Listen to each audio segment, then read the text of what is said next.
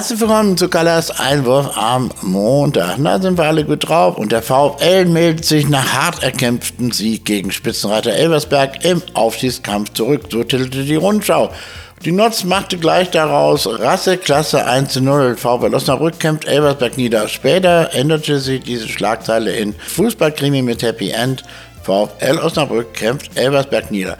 Nun aber mal von vorne. Der Sieg gegen den Spitzenreiter zeigte vor allem, dass der VfL nach zwei Niederlagen, bei denen er selbst keinen eigenen Treffer erzielt hatte, die Ruhe nicht verlor und seinen Stiefel fast auf stoische Weise runterspielte, auch wenn die eine oder andere Torchance vergeben wurde sei es gleich nach 70 Sekunden, die Riesenchance ist die Makala, der den Ball über die Latte semmelt, später der Kopfball von Tesche oder nach einer Stunde als Butaro allein vor dem Elversberger Tor erst an Torwart Christoph scheitert und der zweite Ball von zwei Elversbergern blockiert wurde.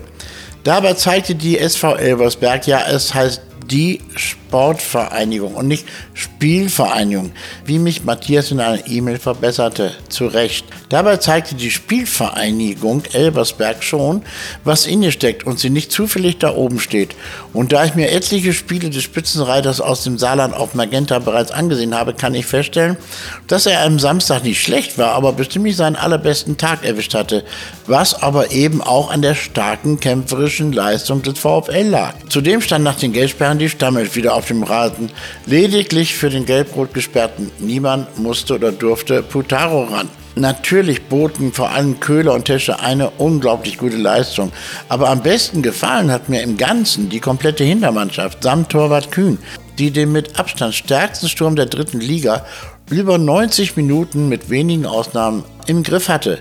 Und dann kam in der 70. Minute Jannis Wohl für Putaro auf den Platz und sofort war noch mehr Druck im Angriff und er krönte seinen Kurzeinsatz durch einen Zuckerpass, der am Ende von Simakala so schön ins lange Eck versenkt wurde.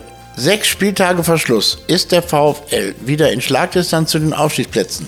Zwei Punkte beträgt nur noch der Rückstand auf den Relegationsrang. Ob das verreicht oder nicht, ist eigentlich egal. Viel interessanter ist zum Beispiel, dass Trainer Schweinsteiger nach dem Hinspiel in Elversberg, also der 4 zu 1 Niederlage, noch den Abstiegskampf ausgerufen hatte. Und nun sagt er, dass der Ausstiegskampf kein Kampf ist, sondern etwas Schönes, dass wir diese Möglichkeit haben.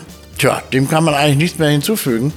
Und in unserer internen VfL-Podcast WhatsApp-Gruppe verriet Pierre am Sonntag, wir haben gestern den Klassenerhalt gesichert. Er ist uns nicht mal mehr rechnerisch zu nehmen.